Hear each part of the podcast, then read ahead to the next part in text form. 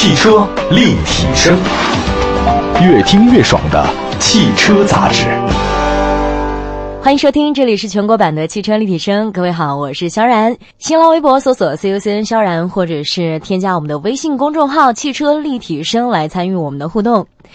最近啊，我们中国车市有一个现象啊，就是很多的自主品牌都推出了轿跑型的 SUV。说到这个轿跑 SUV，应该说是一个跨界的合作，轿跑跨界 SUV 哈。小峰老师今天来到这边也是要跟我们一起来分享分享关于自主品牌的轿跑 SUV，对吧？呃，对，最近因为那个三大自主品牌嘛，就哈弗啊、长安和吉利，嗯，呃，不约而同的推出了呃轿跑 SUV 车型。就是哈佛是 F 七 X，长安是那个 CX 八五，还有就是那个吉利星越嘛。嗯，对。其实小鹏老师啊，我特别想让你跟大家来说一说什么叫做轿跑的 SUV。啊，轿跑 SUV 简单的说就是呃溜背的车身加上 SUV 的底盘。嗯，如果还没有概念的话，就是我们可以很形象的讲，就是什么呢？就是宝马 X 六，大家都应该还是比较熟悉的吧。就是在路上跑得很拉风的那个那那那个车，嗯，呃，叉六其实就是很很典型的轿跑 SUV，呃，所以我也看到这一次这个三大自主品牌推出的 SUV 啊，呃，轿跑 SUV 啊，就是有媒体直接讲就是，呃，叫中国式叉六，很形象啊，哎 是，然后轿跑 SUV 的这个代表除了像百万级的呃宝马 X 六以外呢，还有非常著名的一款车型就是呃一汽马自达的 CX 杠四。嗯，呃，当然就是也不是说有了溜背的造型啊，这个 SUV 就可以叫轿跑 SUV 了。其实真正衡量呃这个是不是轿跑 SUV 的标准呢，是在于是不是有跟它外观相匹配的这个呃运动能力。呃，轿跑 SUV 在动力要求上呢，呃是要比传统 SUV 要更强悍的，要有更纯粹的运动性能。就是长得是那样也不行。还得有这样的这个内心彪悍。嗯，是，嗯，就是，嗯，如果说把宝马的叉六当成一个模板的话，就是说它不仅仅是要外形是那样，而且动力组成也是要非常的能符合轿跑这样的一个设定。嗯，对，就是要运动性更强大一点。嗯嗯。那轿跑 SUV 啊，很多人去买轿跑，就是因为它那种低趴范儿，就是因为它的造型比较的独特。那轿跑 SUV 的优点在哪里呢？呃，轿跑 SUV 的这个核心的卖点还是它的设计感吧。呃，它对这个车辆整体的造型，呃，有更高的要求。呃，你像跟这个普通的 SUV 相比，它的这个更动感，嗯，呃，线条可能更犀利一点。呃，所以看上去更加运动啊。一般来说，就是呃，选择轿跑 SUV 的车主也都是那种，嗯，就比较个性张扬的人。当然了，这个因为呃呃崇尚个性嘛，所以呃，轿跑 SUV 也一直是比较小众的车型。和一些这个主流的车型相比的话，呃，轿跑 SUV 之前在国内卖的其实呃不是很好。选择轿跑 SUV 的人，主要还是看重它就是。呃，更个性的外观和这个比一般 SUV 要更强的这种运动感。嗯，其实越是有个性，越是有特点的东西。越不是那么的大众化，嗯，然后个性运动呢，正好又是轿跑 SUV 的一个优势，但是这个劣势好像也很明显。就比如说，我们之前说轿跑很多人不买的原因，就是因为它的这个无论是溜背的设计啊，还是什么，都会损失它的内部空间。嗯，是。包括很多人买 SUV，就是因为它的空间看起来更大、更加宽敞一些，视野更加好一些。所以这是不是会存在一些冲突？嗯，那是因为很多中国人选择 SUV 车型，其实它并不是为了要要到野外要干嘛。嗯，它主要就是冲着那个大空间去的嘛。对，哎，然后我觉得，呃，轿跑 SUV 也不叫劣势啊，还有一个问题就是什么呢？就是因为它很有个性嘛，所以就是它不会所有人都喜欢它。嗯，呃，你像最早那个叉六在路上跑的时候，就是有人就讲啊，这什么车啊，怎么长得这么丑啊？非主流嘛。嗯，是，嗯。其实有的时候，真的你在选车的时候，你又想去追求个性，又觉得这个车好像不太符合大众审美的时候，你就会有点纠结。现在人们都比较喜欢，就是不要太突出的那种。那为什么现在自主品牌想要去主打这样的一个轿跑 SUV 呢？呃，其实，在这个这三款轿跑 SUV 之前啊，呃，自主品牌也是有轿跑 SUV 车型推出的。嗯。呃，最早的轿跑 SUV 我们都知道，在在国内看到的主要就是一些豪华品牌嘛，比如像宝马的 X 四、X 六啊，嗯。呃，都都非常贵。从二零一六年开始，呃，自主品牌已经呃开始推出这个轿跑 SUV 了。呃，最早的一款应该是启辰的 T 九零，启辰。呃，是，嗯。嗯，虽然这款车呢，这个也也能算得上是轿跑 SUV 啊，但是呃，总的来讲，它可能是缺乏这个轿跑 SUV 的设计经验啊，或者说这个市场一下子呃不太接受啊，嗯，所以这个 T 九零卖的并不是很好。我记得去年好像也有一款这个国产的轿跑 SUV，啊，对，东风风光的那个叫 RX 五，啊，呃，这款车呃它的命运就比 T 九零要要好一点了，可能有了这个启辰 T 九零的铺垫，呃，接受度也会相对好一点。当然，也跟它自身的产品力是是密不可分的。嗯，我记得这个车就是标准的溜背，然后有一个这个十九寸的十九寸的大轮毂，啊，对对对，那个轮圈轮毂很大，哎然后嗯。再加上这个贯穿式的尾灯，嗯。反正就把一些比较时尚的、流行的这个呃因素都都集于一身嘛。就有一种像贴画给它全贴上去了，反正嗯。外形看起来是不错，嗯，对，至少外形看上去是是像那么回事儿。呃是，嗯。所以这个它的市场表现也比 T 九零要好很多嘛。嗯呃，上市以后基本上月均的销量在四千台左右，这个对于一款轿跑 SUV 来讲的话，呃，应该是一个很不错的成绩了。今年啊，我们知道三大自主品牌一起去推出轿跑 SUV，其实与此同时，很多的合资品牌也在出这个轿跑 SUV。那这个优势在哪里？我们自主品牌主动去做这个轿跑型的 SUV，又是为什么呢？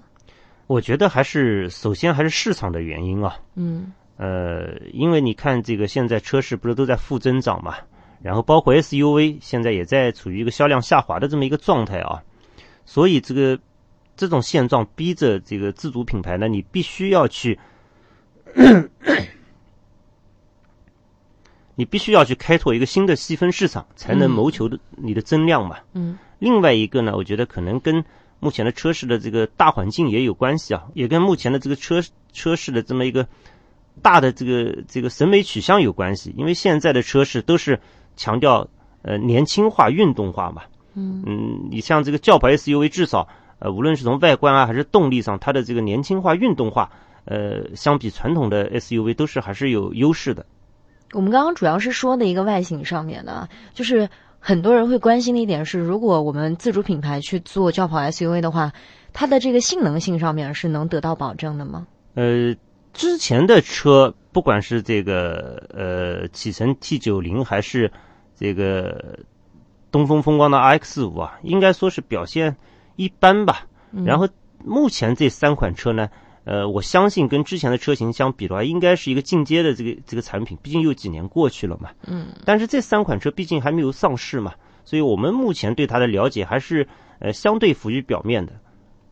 那我们先来去看看他们的数据啊，详细来看一看。先来说这个哈佛的 F 七 X，其实作为自主品牌啊，这个哈弗的 F 7 X 之前关注度也是挺高的，而且本来这个品牌的一直以来的车，大家抱的抱有的希望也挺高的嗯，。销量挺大的，嗯有这个神车哈弗 H 六加十对对对是吧？嗯嗯我们先来看看它的数据吧。呃，这样我想这个关心这三款车的朋友啊，他首先可能呃想了解的还是价格啊，嗯因嗯为这三款车还没有上市嘛，呃，价格还没有完全公布啊。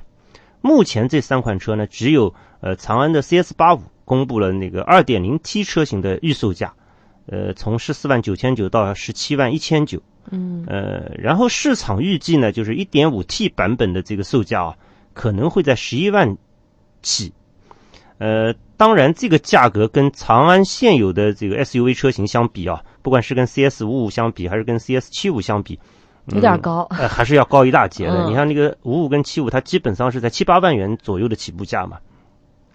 然后哈佛的 F 七 X 呢，这个嗯目前还没有公布售价，但是因为它这个这款车跟 F 七有很多这个相似之处嘛，呃，因此结合 F 七的这个 1.5T 车型十点九万元的呃指导价来看，呃 F 七 X 的售价很可能呃会比 F 七多一万块钱，也就是说十一万九千块钱左右，呃，起售。一般 SUV 的车型都会比普通的轿车要多个一两万块钱。轿跑轿跑再比这个普通的呃轿跑 SUV 再比普通的 SUV 再贵一点。嗯，其实吉利星越这款车之前。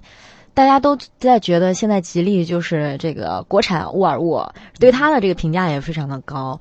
我觉得这个价格应该是会比刚刚两款车还要再高一些吧。呃，吉利星越价格现在也不清楚啊，因为这个星越这这款车是吉利的一个全新的车型啊，嗯，所以它也没有没有参照，所以现在这个价格呢也不太好猜。反正刚刚说的是价格方面，那尺寸方面的，因为轿跑 SUV 毕竟也是个 SUV，我估计中国人对车的这个大小还是非常敏感的。啊嗯，是，呃，特别是这个轿跑 SUV，大家都觉得你这个溜背造型会会会损失空间，损失空间。嗯，呃，这三款车当中呢，就是呃 CS 八五的这个车身啊，它是最长最高。嗯，呃，因为它的车长达到了四四米七二。这个如果是在普通的 SUV 里面，这个尺寸是妥妥的一个中中大型 SUV 了。嗯，呃，但是如果说轴距方面呢，那就是哈弗 F7X 呢有优势。呃，它的这个轴距是二七二五，比另两款车型都长了二十多毫米。嗯，呃，那现在是谍照。那现在是三款车的谍照都出来了，呃，车都有了，车都有了啊，还没有正式上市而已。那外形方面呢？外形方面都是溜背吗？呃，那肯定啊，你轿跑 SUV 没有溜背造型，怎么叫轿跑 SUV？哎，嗯，然后这个前脸也都是他们各自家族式的前脸嘛。然后在这几款车当中，呃，最低调的应该是哈佛的这个 F7X 啊，因为这款车我们刚才也讲了，基本上是由那个。哈佛的 F F 七演变而来嘛，嗯，呃，设计上呢，其他的部位基本一致，就是这个对车尾进行了一些改动，做了一个溜背的处理。哦，如果这样说的话，那应该就是在基础的这种哈佛 F 七上面多了一点尾部的造型设计，其他也没有太多的变化。是。就不知道它的动力总成上面会不会有一些改变了。呃，后面我们会讲到。嗯，那刚刚说到的这个 CS 八五和吉利星越呢，他们的尾部造型设计有没有特别有特点的地方？哦，这这两款车这个车尾的设计也有很多的相似之处啊，都是反正大溜背嘛，然后小鸭尾，嗯，呃，四出排气，就是正常的轿跑造型。哎，还有这个横横置式的尾灯，就是看上去会增强你的这个视觉的宽度。我觉得动力方面可能大家会更加关注一些，特别是动力是焦点，因为轿跑 SUV 你如果没有一个很好的动力，那就不能叫轿跑 SUV。就有点像很多年前吉利的美人豹一样，说是跑车，但实际上这个动力根本达不到这个程度。那小鹏老师给我们详细来说一说这三款车的动力吧。啊，我我首先我觉得这三款车啊，从外形啊，从这个推出的时机啊，呃，在很多方面啊。呃，三大自主品牌是是是，感觉是有默契的，是吧？然后在这个动力上面呢，就我觉得他们就更有默契了，因为这三款车它都推出了这个 1.5T 和 2.0T 的这种这种动力。之前我们也说了，这个轿跑 SUV 强悍的动力必不可少嘛。然后这方面呢，从目前了解的信息来看呢，就是呃，至少长安 CS85 和新呃星越的表现，呃。比较不错，一点五和二点零 T 的这两种动力组成，我觉得应该来说不算是一个非常好的数据吧。嗯，主要是看它的这个加速还有扭矩。嗯，这个其实这个这这种车型二点零 T 已经算算算不错了。嗯，当然这个这个排量只是一个方面啊，还要还要看调教嘛。嗯，哎，你像这个你比较关心的加速度，你像长安 CS 八五的百公里加速最快呃只要七点五秒。啊，这个算是一个嗯，在这么大的一个车子里面，算是呃很不错的一个数据了。其实它也算一个中型的 SUV 了，中大型 SUV。如果说这个这个普通 SUV，它应该归为中大型 SUV。嗯，其实是很不错的一个数据了。嗯，是。嗯，那吉利星越呢？啊，吉利星越这个就它的发动机就更有缩头了，它。这个，比如它搭载的那个 2.0T 的那款发动机啊，好像是沃尔沃同款。呃，是曾经这个出现在这个沃尔沃 XC90 跟 XC60 身上。啊。然后呢，在这个数据，嗯，也也也也是蛮漂亮的，就一百七十五千瓦的最大功率跟这个三百五十牛米的峰值扭矩啊。嗯。呃，账面数据跟宝马的 x 四基本相当了。啊，这个很厉害啊，听听起来就很厉害的样子。那这三款车当中。那这三款车当中，我们都知道是自主品牌啊，我们都把它放在一起去比较。那小峰老师觉得哪一款比较好？呃，其实谈不上哪一款比较好，或者我看好哪一款啊。呃，我个人就是觉得，呃，吉利的营销可能做得更好一点。嗯，你像吉利每一款车上市之前啊，这个从这个新车的外形曝光，然后到动力，然后再到这个命名啊，在各个节点他们会不断的输出各种信息。就前面这个预热的阶段会时间会很长，而且内容会很充实，而且他总有办法让我至少让我们这些做媒体的人啊，呃，能了解到他的这些信息。所以对对我们这个对我包括我身边的很多人来讲，可能有一个共同的感觉，就是吉利每次这个车还没上市啊，但是我们基本上对这款车都是耳熟能详的这么一个状态。嗯，就是天天在你耳朵边上嗡嗡嗡，你怎么说你都能记得住。呃，它不仅是嗡嗡嗡啊，他们还特别会找话题，或者说这个有噱头。嗯，你比如说像星越这款车啊，之前这个车呃代号叫 FY 幺幺嘛。然后最后起了呃星月这么一个名字，号称是什么呢？号称是呃唯一一款与小行星。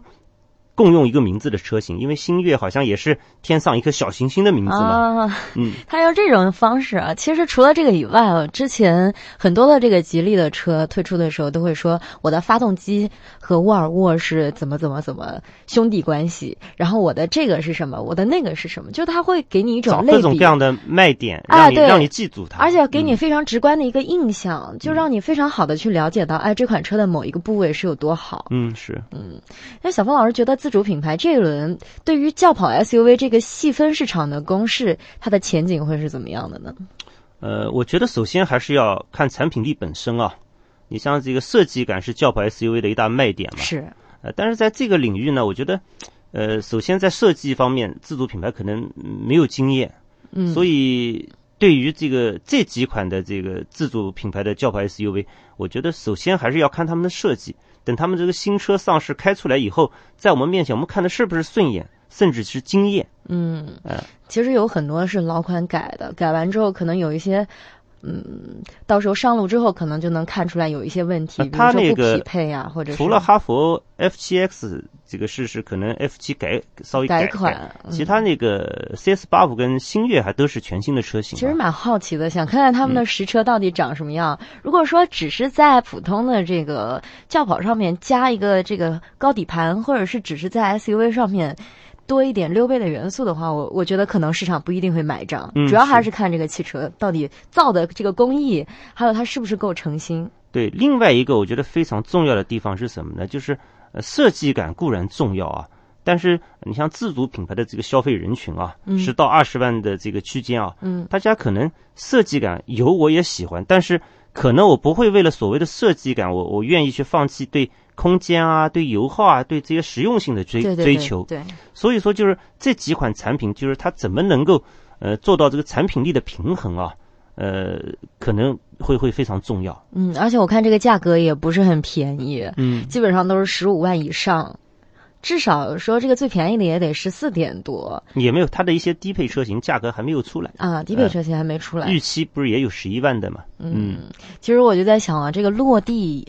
你你就算十一万一个裸车，你落地也得十五万了。嗯，这样的一个价格是不是能被市场所接受？我们还是要看后面这个 到底有多少人去买，看这个真实的销量数据了。嗯，而且你像就目前来看呢，这个轿跑 SUV 在中国还是一个小众的车型嘛。嗯，呃，市场也在也在起步阶段，所以短期内我觉得，呃，自主品牌的这个轿跑 SUV 啊，你说。马上就有很高的销量，我觉得不一定，呃，不太现实。嗯，呃，至少它很难像几年前的那个自主自主 S U 自主品牌的 S U V 啊，就是突然爆发，动不动一款车推出来都是月销一两万的。我觉得这种呃可能性会比较小一点。嗯，其实我们今天就跟大家说了一下这个。三款的轿跑型的 SUV，像长安的 CS 八五、吉利的星越，还有哈佛的 F 七 X，其实都是比较新的一个车型，也是今年会跟大家去见面的。当然，同时呢，这三款车的这个售价我们也说了，嗯，比普通的。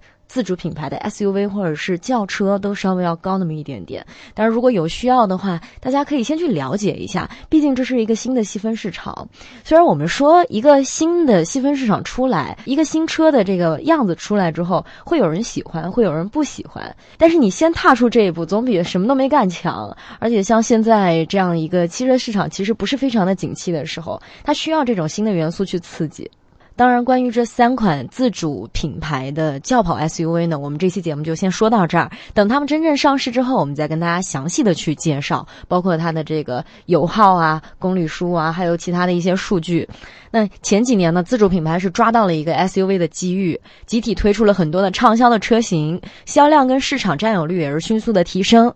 那接下来，在轿跑 SUV 的领域，会不会有什么市场的新动态、新风口？在车市不景气的一个大背景下，自主品牌会有什么样的一个表现？我们还是拭目以待啊！也希望小鹏老师可以给我们带来更多的关于汽车、关于新车有关的内容。让我们再次感谢小鹏老师。我们本期的节目到这里就结束了，感谢各位的收听，我们下期再见。再见。